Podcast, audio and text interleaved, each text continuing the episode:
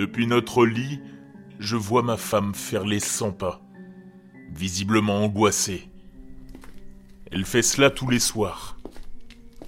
Cela fait maintenant un mois que je suis coincé ici, et j'ai cessé d'essayer de lui demander pardon, même si je sais que cela ne marchera pas, de toute manière.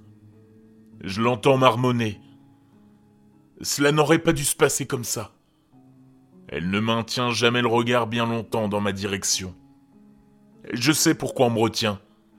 À vrai dire, je l'ai probablement mérité. J'ai merdé. J'ai tout foutu en l'air. J'ai eu une liaison avec ma chef. Cela a duré trois mois avant que ma femme ne voie les textos. Je n'aurais pas pu le nier. Les SMS étaient trop explicites. Bien sûr, je me suis mis sur la défensive, lui disant qu'elle n'arrivait pas à me satisfaire et que je serais plus heureux sans elle. Je ne l'avais jamais vue aussi en colère contre moi. C'est la première fois que je me suis senti en danger avec elle. Je ne savais même pas que je pouvais me sentir comme ça en sa présence. Je ne saurais même pas vous dire pourquoi je l'ai trompée. Je ne pense même pas que ma supérieure me plaisait. J'avais juste besoin d'échapper à la réalité.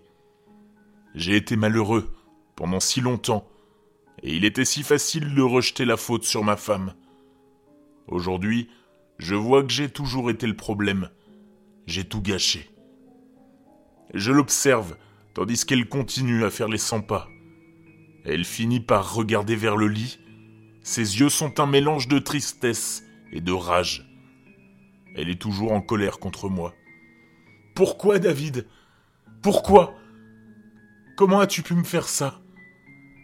Tout ce que je peux faire, c'est la regarder. J'ai détruit la vie de ma famille. Je voulais une issue facile. Je voulais te mettre fin à ma souffrance. Mais maintenant, je suis plus triste que jamais. Lorsque je me suis assis sur ce lit, il y a exactement un mois, j'ai cru que j'allais enfin être libre. Je me souviens du flot de larmes qui coulait sur mon visage et de la façon dont mes mains tremblaient lorsque j'ai enfoncé le canon de larmes dans ma gorge. Mais quelques instants après avoir appuyé sur la gâchette, j'ai su que quelque chose n'allait pas.